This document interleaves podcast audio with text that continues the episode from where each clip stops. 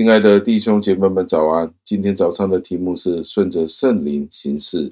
经文出自于加拉太书五章十六节，经文是这样说的：“我是说，你们应当顺着圣灵行事，这样就一定不会去满足肉体的私欲了。”感谢上帝的话语。保罗在这里告诉我们，我们要在圣灵里面行事。如果我们这样子做的话，我们就不会满足肉体的情欲了。保罗在这里对那些沉醉在犯罪里面的人，那给自己很多借口说我没有办法不去犯罪的那些人，保罗正正就是对这些人说话，对这些人提出警告。保罗要在这里激励这些人，要让他们知道，他们犯罪是没有借口的。尽管这些人是完全的倾向邪恶。但是他们仍然需要去寻找补救的措施。什么样的补救的措施呢？在我们身上是绝对找不到这个答案的。但是神在这方面却是足够的。他曾经赐给了我们恩典，将我们肉体的私欲，无论是吃肉或者其他邪恶的意念，一个一个的争斗。上帝将他的圣灵给了我们，掌控我们，以至于他可以获得胜利。上帝既然做出了这样子的承诺，就并不打算让我们失望。因此，当我们逃去他那里的时候，就好像是一个病人去寻找医生一样。保罗在这里也看到那些尚未提出来的借口，例如什么呢？例如那些人们常常已经习惯了的借口。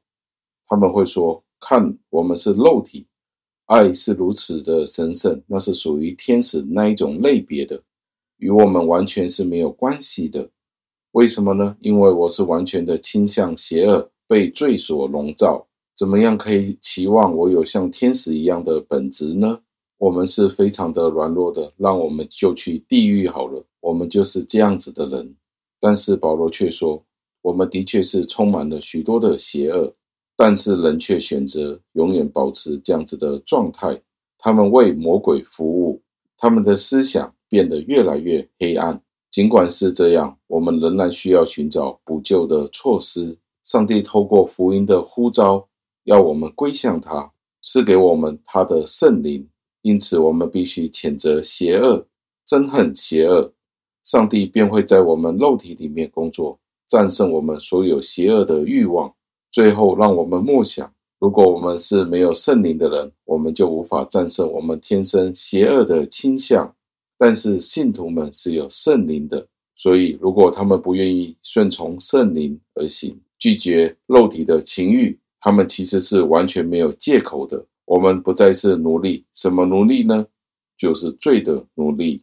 让我们欢呼鼓舞，让我们天天与罪征战，可以天天的坚持下去，直到见主面的那一刻。让我们一起祷告，亲爱的恩主，我们赞美感谢您。